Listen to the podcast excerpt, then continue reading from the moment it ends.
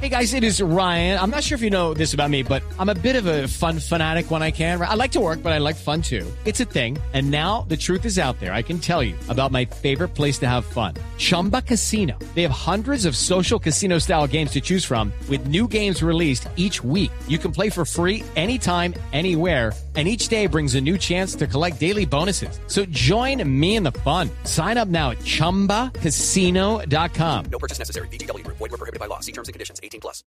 Análisis, realidad, información en El Radar. Los hechos más importantes de la semana analizados a fondo. El eco de los acontecimientos. Un recorrido por lo que dice la gente con Ricardo Ospina. Aquí comienza El Radar en Blue Radio, la nueva alternativa.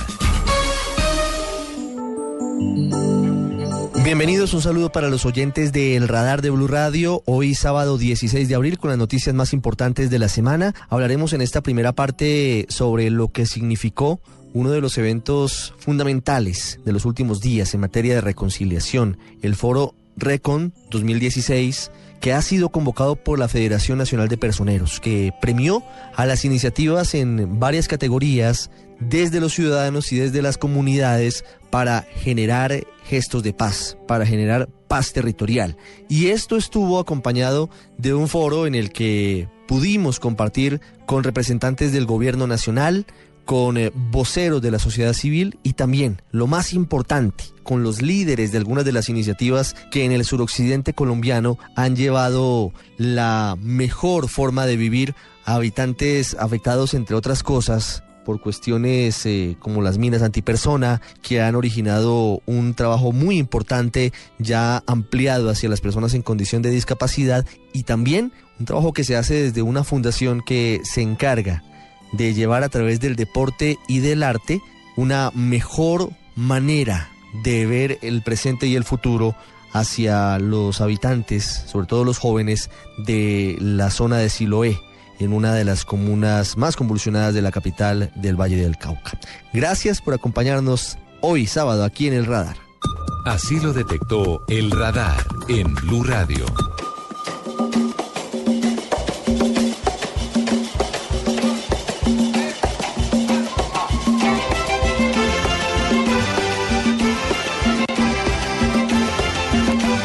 Antes de escuchar eh, el foro que se llevó a cabo en el Centro de Eventos Valle del Pacífico sobre la reconciliación y sobre el valor de la palabra, escuchemos la forma en la que Camilo Fonseca, director ejecutivo de FENALPER de la Federación de Personeros, se refirió a lo que significa esta iniciativa, estos premios y hacia lo que se pretende con las categorías que han sido premiadas. Recon, básicamente lo que quisimos desde la Federación de Personeros, como lo decía Andrés, era poner la paz en movimiento, poner a los colombianos y las colombianas que todo el tiempo están trabajando en las manos de las personerías a imaginarse y a reinventar su nuevo país. Básicamente lo que quisimos con Recon fue empezar a mirar y a generar un debate frente a hacer una mirada hacia adentro, a una mirada hacia adentro pensando en la resiliencia, y cómo nos sobreponemos a estos hechos de violencia o estas afectaciones y cómo a partir de sobreponernos a esos hechos empezamos a imaginarnos y reinventarnos un nuevo país, pensando que es posible un futuro distinto para Colombia. En el 2014 hicimos el lanzamiento, empezamos una primera convocatoria, recibimos más de 400 iniciativas. Hoy, en el 2016, hemos logrado un gran alcance. No solamente hemos identificado más de 400 iniciativas, sino que hemos logrado movilizar a los colombianos frente a la construcción de la paz pero frente a una construcción de paz que no solamente está asociada a la firma de los acuerdos de La Habana, a la dejación de las armas, sino a la paz que se construye día a día, a la paz que se construye desde las veredas, desde los barrios, desde los campos. Es ahí donde nosotros vemos, desde Recon y desde las personerías, que se da la construcción de la paz y ponemos la paz en movimiento. Hemos además desde RECON identificado cómo RECON tiene una relación directa con los objetivos de desarrollo sostenible. Y ahí es donde nosotros hemos planteado que no solamente se trata de un momento que estamos ahorita en una negociación, sino cómo nos vamos a pensar y a reimaginar el país para los próximos 30, 40 años. Que RECON trabaja por tener una sociedad más pacífica, justa y unas instituciones más fuertes. RECON trabaja por la igualdad de género. Las iniciativas de RECON trabajan por tener una mayor educación de calidad. Las iniciativas de RECON además trabajan por generar un trabajo y un emprendimiento económico desde los territorios. Es ahí, desde RECON, desde donde nosotros vemos que podemos plantear una agenda en el largo plazo. Y en Colombia, básicamente lo que quisimos fue poner la paz en movimiento, movilizar a los colombianos y a las colombianas que han venido trabajando en la construcción de paz desde su cotidianidad, desde lo que hacen en el día a día, desde diferentes iniciativas que las vemos en diferentes partes de Colombia, que las vemos en diferentes partes y regiones. Y básicamente lo que queremos es poner a que la sociedad reflexione y deje esa imagen del conflicto y pues nos pongamos el reto de reinventarnos y repensarnos a Colombia y poner la paz en movimiento. Los hechos que le interesan a la gente en El Radar. Primero, me alegra muchísimo tener la posibilidad de estar con ustedes en este lugar. Realmente aquí está representado lo que es el país, de, digamos, lo que siempre vemos como referente en algunos momentos. Aquí está la gente, están los estudiantes, están los trabajadores, están las comunidades, y eso es muy importante porque de ahí tiene que partir realmente la reconciliación y la paz. Vamos a hacerlo de una manera bastante informal. Lo importante es que para todos nos quede alguna reflexión, alguna enseñanza de lo que hace cada uno de los integrantes de este panel. Hay personas que trabajan desde las comunidades, hay gente del gobierno, hay iniciativas sociales también muy importantes. Yo quisiera comenzar eh, dándole la, palabra a María Alejandra Bellamizar para que nos eh, contara un poco la experiencia desde la conversación más grande del mundo, que es algo que debería tener todo el mundo en cuenta, poder hablar, poder eh, a través de, de la charla eh, solventar las diferencias y todo tipo de, situaciones y construir sociedad y construir país. María Alejandra, eh, buenos días y gracias. Por favor, cuéntenos su experiencia. Muchas gracias, Ricardo, y buenos días a todos. El escenario de la conversación nace en el momento en que empezamos a hacer la investigación de cómo sensibilizar, hacer pedagogía y llevar, si se quiere, a una movilización genuina, a una conciencia y a un interés verdadero de los colombianos por entender el país, el momento que se está viviendo en este país. Y empezamos a encontrar que los ciudadanos evidentemente eh, se presentaban bastante desconectados de la dimensión del logro que podría significar la paz.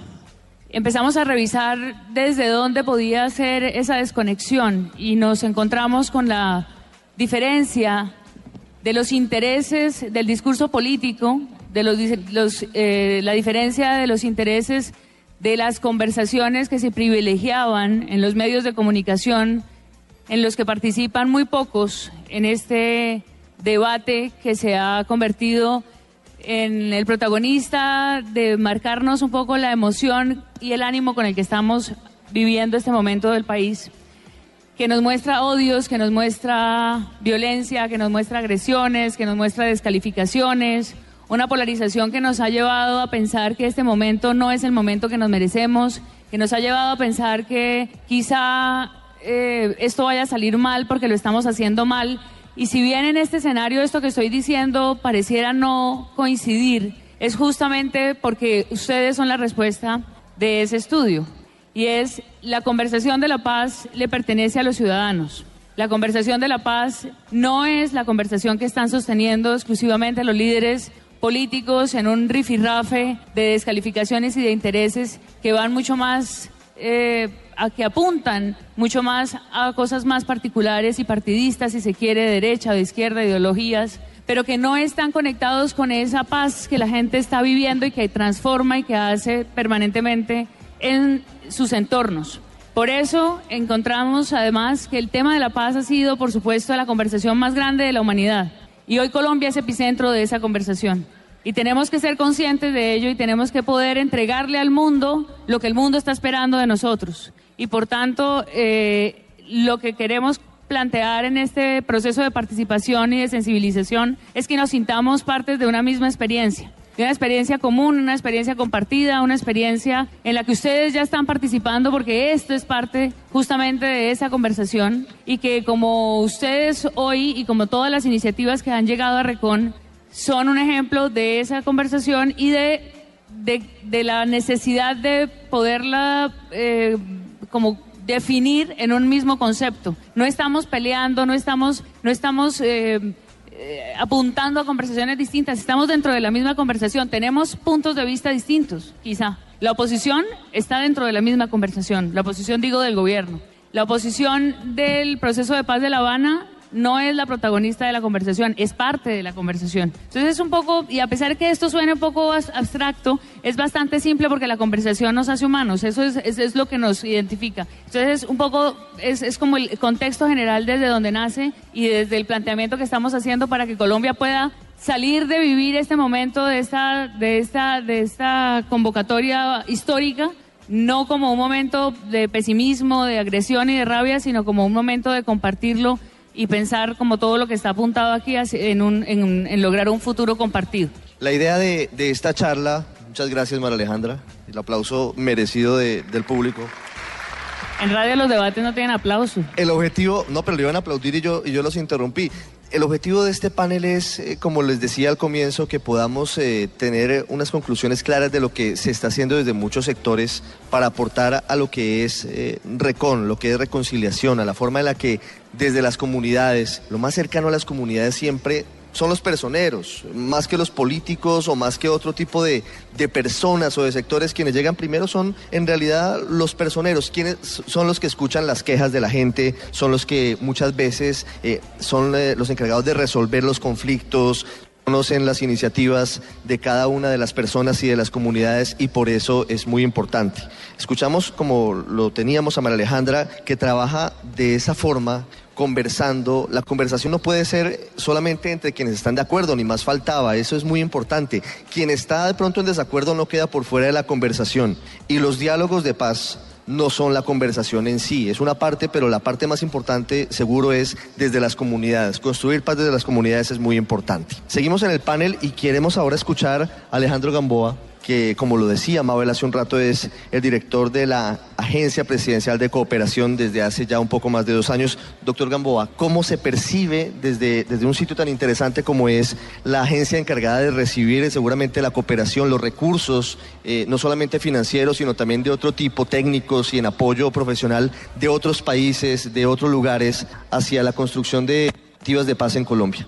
Bueno, muchas gracias. Eh, la verdad, em, pues nosotros desde la Agencia Presidencial de Cooperación Internacional, APC Colombia, lo que hacemos es guiar la cooperación internacional. Nosotros no ejecutamos absolutamente nada, pero somos espectadores y colaboradores activos para que se construya paz. ¿Cómo lo hemos hecho? ¿Y qué hemos visto en este proceso que arrancamos eh, desde el año pasado? Em, todo el año pasado estuvimos pensando en función de esto creamos una hoja de ruta para el 2015 a 18 en donde estamos pensando en función de la construcción de paz y todo lo que se relaciona con la construcción de paz. Tiene relación con el desarrollo rural. Construcción de paz tiene relación con la conservación eh, del medio ambiente. Construcción de paz tiene que ver básicamente con pensar un poco lo que nos invita Recona a hacer. Pensar un país de aquí a 10, 20, 30 años. Y eso es lo que nosotros hacemos de la mano de la cooperación internacional.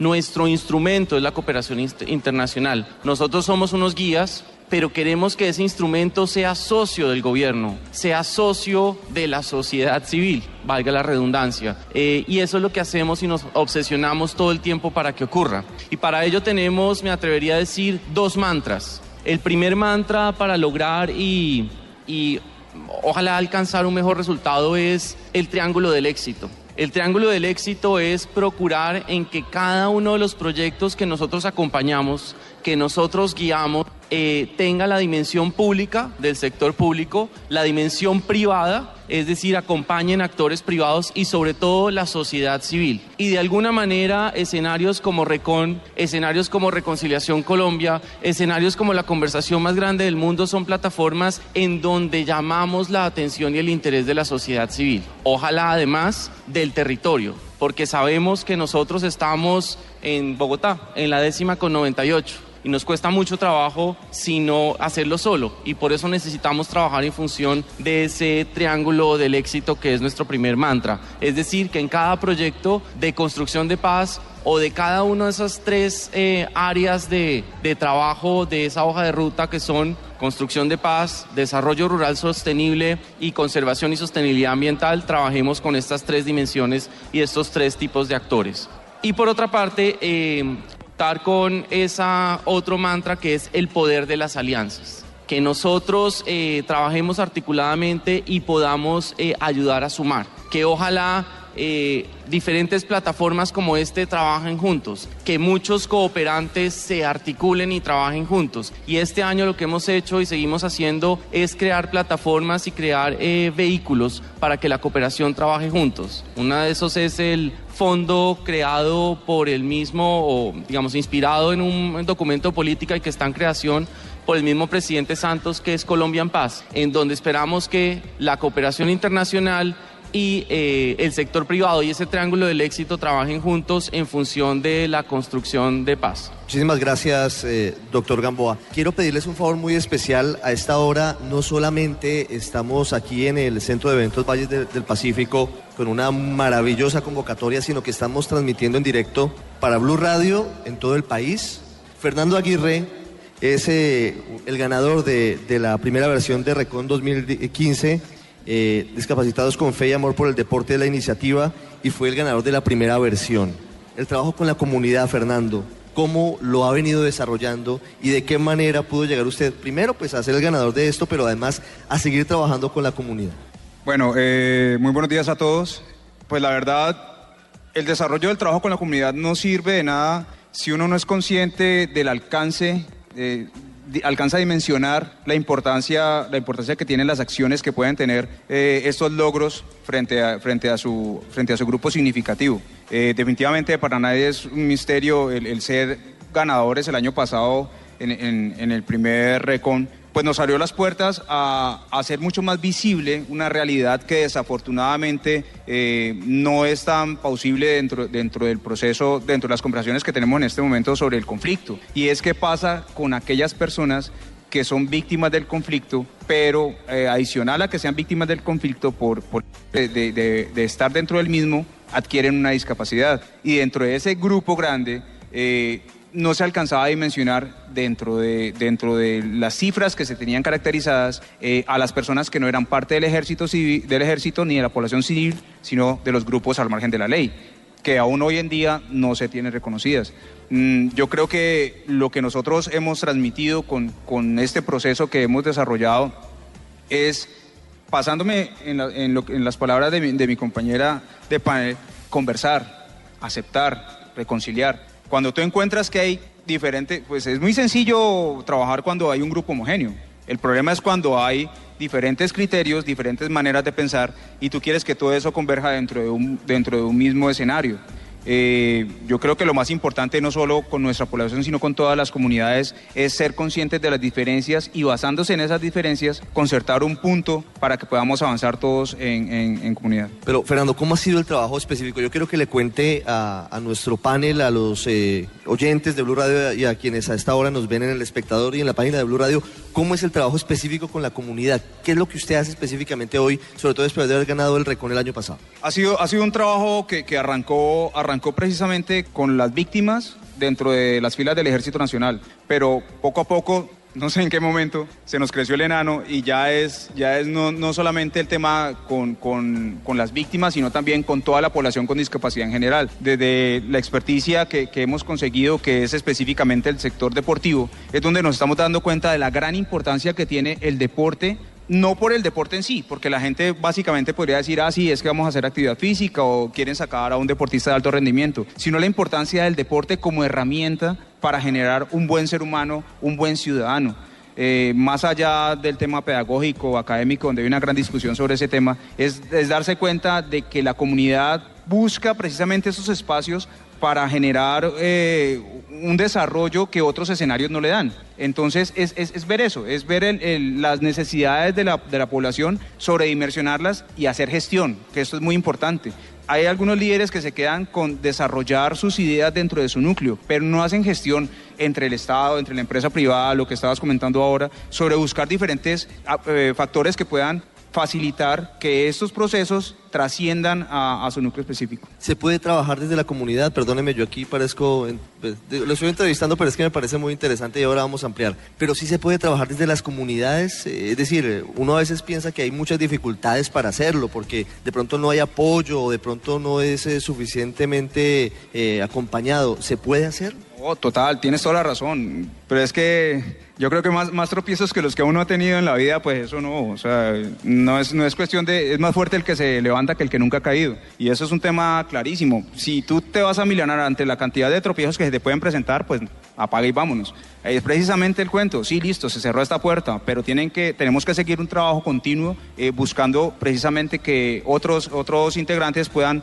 pertenecer a, estos procesos y hacerlos y fortalecerlos en sí mismos. No es sencillo para nada. De hecho, de los grandes de los grandes inconvenientes que tenemos ni siquiera son los externos, sino los internos. La propia comunidad que no cree en los procesos. Entonces es imprimirle credibilidad. Uno tiene que ser coherente. No es cuestión de que de, de, de boca para afuera yo, yo transmita y no aplique. Eh, ahorita lo hablamos muy, muy internamente sobre, sobre la importancia que tiene el, el, creer en lo que yo hago. Es que yo no puedo salir a los cuatro vientos diciendo, no, es que entre el ejército y la guerrilla se tienen que perdonar. Si yo no perdono a mi esposa, o no perdono a mis hijos, o no perdono a mi vecino, es un tema que tiene que nacer de uno. Y si en, dentro de mi día yo creo la paz, dentro de mi contorno, pues eso tiene que ser eh, representativo y, y es multiplicativo con la sociedad.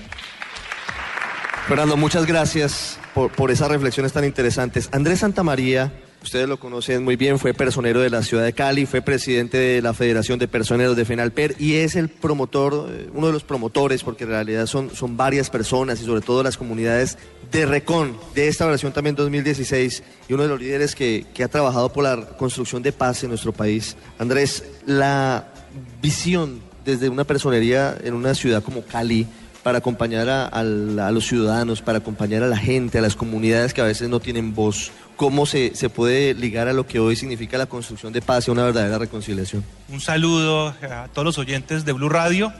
Eh, quiero poner un ejemplo de Fernando. Fernando es un líder eh, con discapacidad, eh, hizo ejercicios, trabajos con el ejército de Colombia. Dentro de unos de esos ejercicios eh, tuvo un accidente y hace muchos años viene trabajando en un proyecto muy lindo que es el Campeonato Nacional de Voleibol Sentado.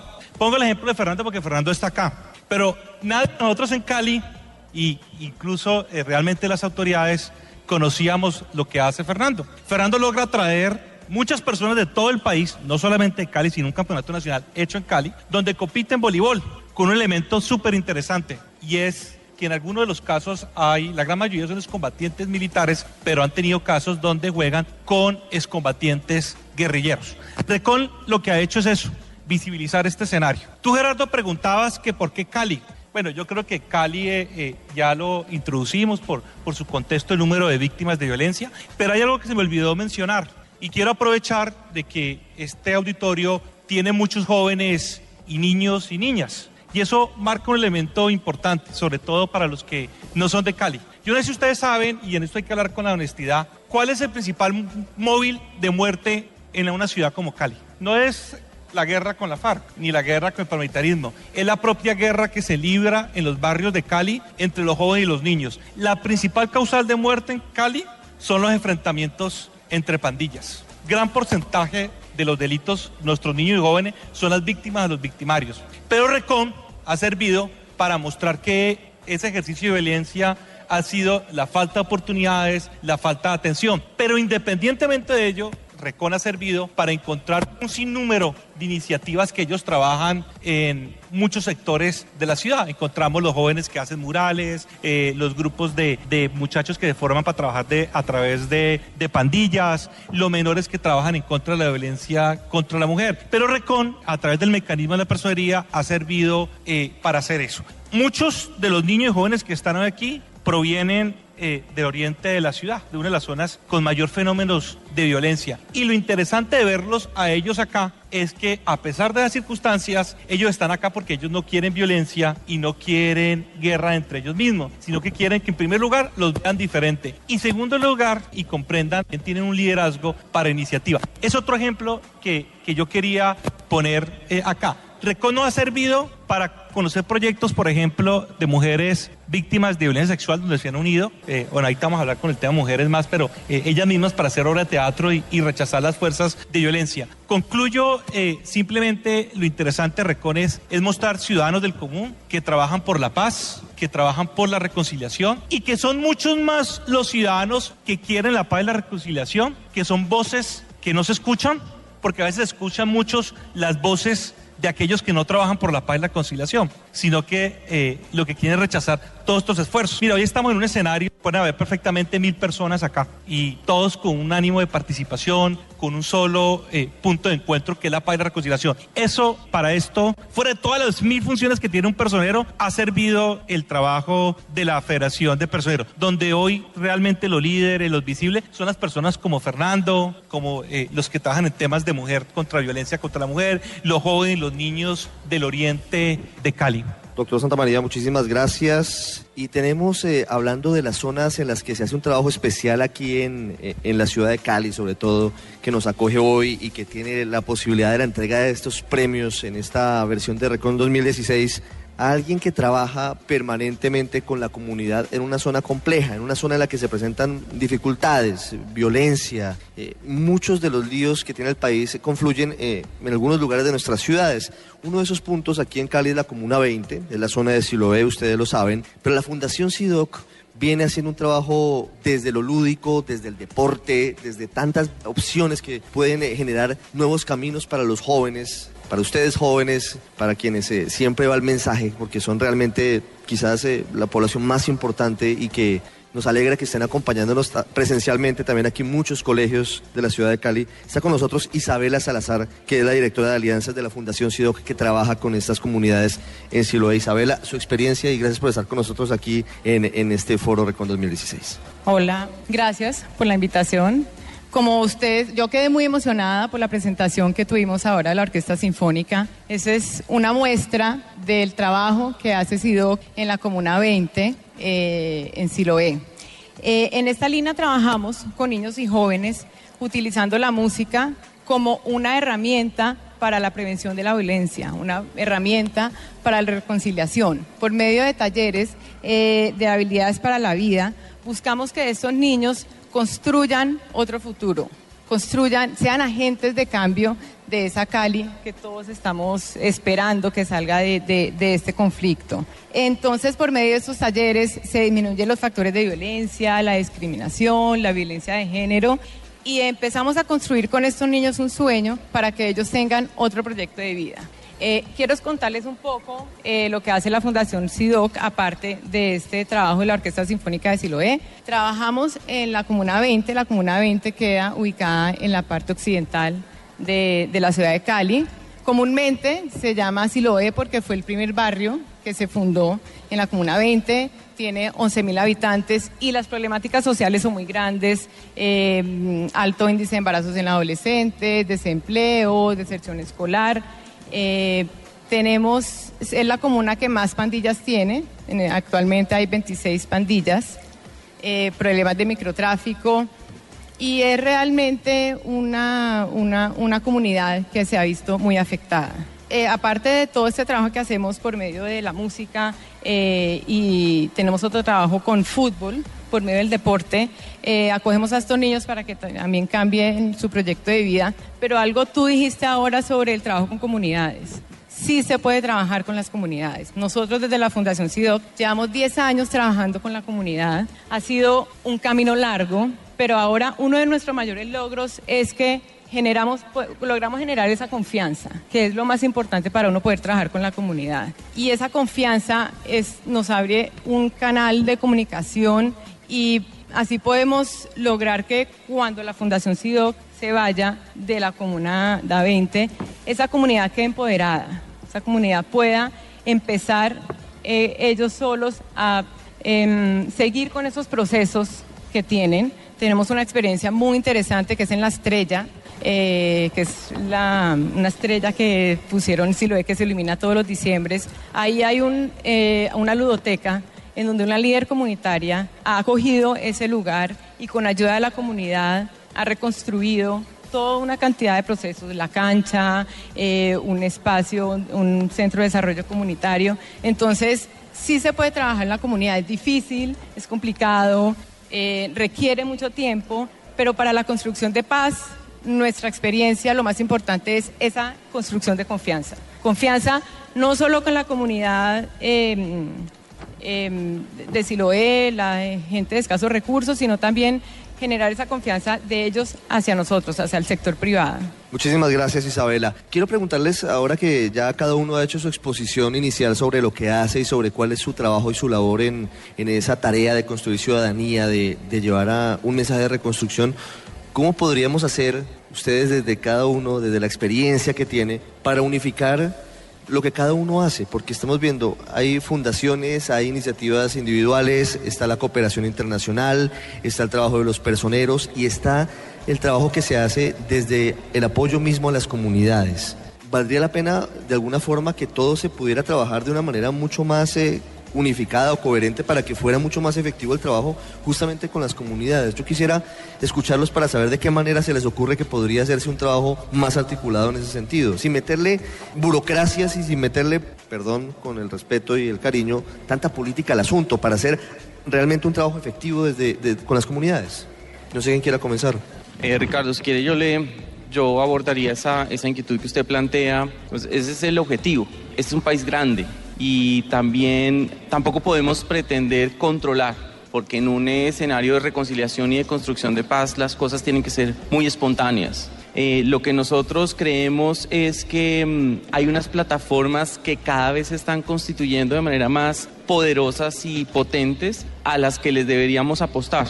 Eh, y una de esas es, es, esta. Yo le mencionaba en mi primera intervención ese triángulo del éxito. En esta, en esta plataforma vemos triángulo del éxito, vemos cooperantes, vemos gobiernos. En esos logos que nos presentaron en un momento estaba eh, la unidad de víctimas. Nosotros estamos trabajando detrás. Es decir, ese tipo de iniciativas de la sociedad civil son las que mejor nos pueden conducir a coordinar. Eh, nosotros desde la, desde la Agencia Presidencial de Cooperación Internacional, APC Colombia, no podemos pretender que lo manejamos, que las cosas las, las maneje la agencia o las maneje el gobierno. Nosotros realmente creemos en la potencia de la sociedad civil, creemos en la potencia sobre todo que tiene el territorio y en algo que yo denominaría y en la agencia denominamos eh, a, a, esas personas que se mencionó, que mencionó Andrés, es a los líderes de cambio. Detrás de cada trabajo comunitario hay un líder de cambio o un grupo de líderes de cambio. Entonces, si le ponemos atención y atendemos esos eh, deseos, liderazgos de esos líderes de cambio, digamos, articuladamente esos actores del triángulo del éxito, que es el sector público, el sector privado y la sociedad civil, seremos muy exitosos. Y oyendo mucho, oyendo mucho al territorio, oyendo lo que, lo que sale de abajo hacia arriba. Realmente creo que es la oportunidad de dejar de pensar tanto en que en Bogotá vamos a controlarlo y en que en Bogotá vamos a coordinarlo, sino que debemos realmente escuchar a esos líderes de cambio y estar es al servicio de esos líderes de cambio y al servicio de esos de esa de eso que va a surgir y está surgiendo durante el conflicto. Básicamente esta mañana lo que hemos visto son ejemplos de construcción de paz en escenarios de conflicto y que seguramente eh, si lo seguimos viendo a ellos eh, vamos a aglomerándonos más. Por supuesto, en la agencia hacemos un esfuerzo muy grande de que haya comunicación entre los diferentes eh, operadores o plataformas de, de reconciliación y eso es lo que hacemos. Isabela. Yo creo que ahora este tema está pasando por un proceso muy interesante. Hay muchas iniciativas como RECON, como la Corporación Reconciliación Colombia eh, y otros tipos de redes, por ejemplo, eh, hacemos parte de la red de fútbol por la, para la esperanza en donde nosotros como fundación encontramos un espacio para compartir nuestras experiencias, eh, contar nuestras dificultades. Entonces, este momento es muy interesante en, en ese tema. Eh, lo digo porque en, con mi experiencia en fundaciones, los años atrás era uno solo trabajando, uno solo trabajando y consiguiendo recursos y todos nos pisábamos los talones y todos íbamos a, a tocar puertas a la misma empresa, al mismo donante y ahora no, ahora nos estamos abriendo, estamos eh, entendiendo que el trabajo de equipo es muy interesante y que todos, si nos brindan estos espacios para contar nuestras experiencias, podemos empezar a coger cosas muy importantes de diferentes organizaciones, agencias de cooperación, empresa privada. Fernando. Sí, gracias. Yo quisiera, tú, tú fuiste muy específico sobre la pregunta, ¿por qué la comunidad? Para mí esa es la respuesta. Yo creo que uno tiene que creer y escuchar a la comunidad. Desafortunadamente, desde, desde el aparato estatal, sin, sin querer, quieren eh, dar unas directrices sobre su experticia, sobre su profesionalismo, sobre qué es lo mejor para la comunidad sin tener en cuenta precisamente a, la comunidad para desarrollarlos. Eh, hace poco, hace dos semanas, tuvimos una experiencia dentro de la ciudad donde eh, había una propuesta muy clara sobre se quería eh, crear un parque ubicado dentro de una comuna específica y se, ya estaba todo desarrollado, se iba a empezar la obra sin ningún problema y cuando se fue a socializar nos dimos cuenta dentro de la misma comunidad que habían personas que estaban en contra de la, de la, de la construcción del parque. ¿Cómo así? Pero esto es ilógico, le estamos dando algo para que se desarrollen, entonces ¿por qué se van a poner? Pero es que la comunidad dice sí, pero es que la creación de un parque específicamente en esta zona me va a crear una afluencia de personas que tienen un alto grado de consumo de, de sustancias psicoactivas y eso me va a generar violencia dentro de, de este lado decíamos, vamos a darte una solución, pero sin escucharte si a vos te sirve esta solución que te estoy brindando. Lo importante de escuchar a la comunidad y de creer en la comunidad es que de allí salen las verdaderas soluciones a las necesidades específicas de cada uno de ellos. María Alejandra, sobre este asunto de la, de la unificación o por lo menos de un trabajo un poquito más articulado de, de las organizaciones, de la cooperación internacional, de los personeros, de la gente, pero también me interesaría escuchar la experiencia que han tenido ustedes recorriendo el país con la conversación más grande del mundo. ¿Hablamos los colombianos? ¿Hablan las comunidades para solucionar sus diferencias? Hay muchos temas de los que no se habla por el miedo. Los años del conflicto han generado muchos silencios y han generado silencios por intimidación y han generado silencios porque no se sabe estar con el otro, no se sabe reconocer al otro. Pero más allá de eso, eh, este es un país fragmentado y es un país que está tratando de generar esa, de, curar esa fragmentación. La legitimidad del Estado parte justamente de reconocer que durante todos estos años de conflicto, digo la legitimidad del Estado para entender el momento que estamos viviendo, nace para entender que durante todos estos años de conflicto la sociedad, las comunidades se organizaron. La sociedad civil se organizó. Miles de iniciativas hicieron posible que los territorios soportaran y sobrevivieran a la guerra. Entonces, cuando llega el, el- momento del acuerdo final, cuando es posible que el fin del conflicto llegue, todas esas voces surgen y dicen aquí hemos estado. Y es el momento justamente de seguir estando porque ahora en adelante tenemos aún más trabajo del que hemos eh, realizado durante todo este tiempo cuando se trataba de que no nos mataran, ahora es lo que, lo que se trata es de construir el futuro.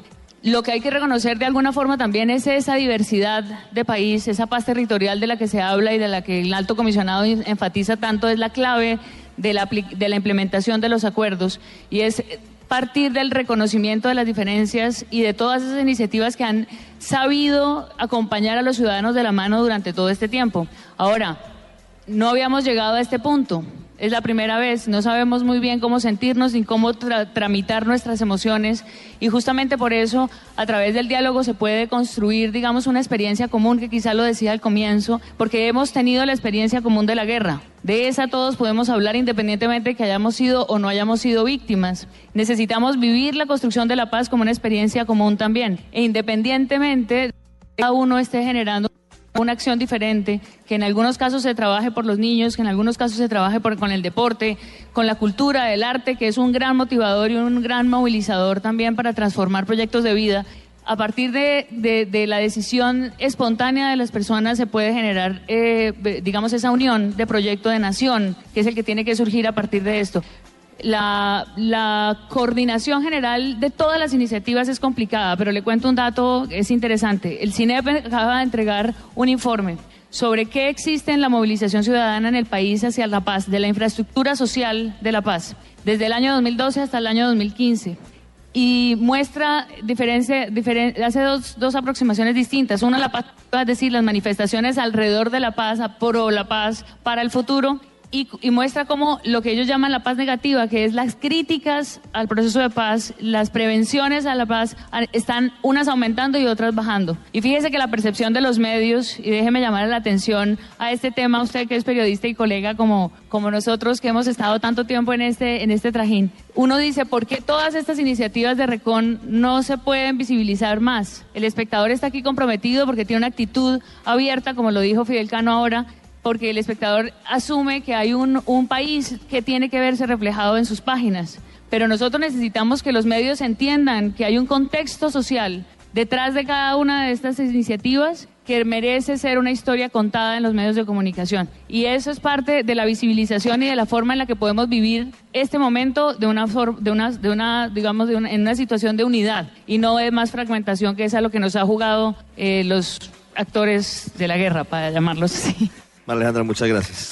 Y quiero preguntarle a Andrés eh, sobre las iniciativas que inician como Recon de cara a que conozcamos todos lo que hace la comunidad, lo que hacen en los barrios, lo que hacen en los municipios, la gran cantidad de, videos que recibimos en esta oportunidad y que ahora van a ser premiados y todo lo que eso significa, eh, ¿de qué manera puede llevarnos a pensar que si estamos preparados en, en el territorio, eh, en el barrio, en la comunidad para la paz.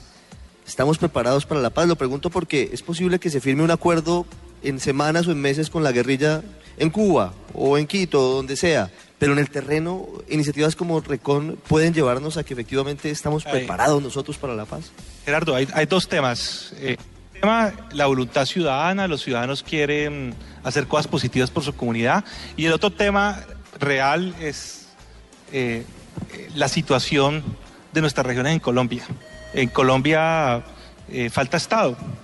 Eh, el Estado es débil. El, ejemplo de los personeros es una, un milimétrico de lo que somos todavía como un país percibido y desarrollado desde una óptica totalmente bogotana con unas decisiones totalmente bogotanas, donde nombramos 50 consultores para tomar una decisión si en Cali los niños van o no van a la escuela o si pueden tener estas decisiones, donde todos los temas esenciales se manejan desde Bogotá. Y lo que uno encuentra es realmente unas debilidades, es, por esa falta de Estado, es en educación, en salud, en oportunidades laborales, que lleva a un ejercicio de exclusión. El, el proceso de La Habana debe terminar en un proceso de reforma de la forma en que estamos constituidos como nación es decir, eh, una mayor independencia del fisco regional, una mayor capacidad de autonomía eh, política de los entes territoriales. Ese es un tema mucho más profundo de discusión que quiero, no quiero tocar, pero te pongo un ejemplo. Mira, yo fui defensor del pueblo del Valle. Todos saben que aquí se produce azúcar o no.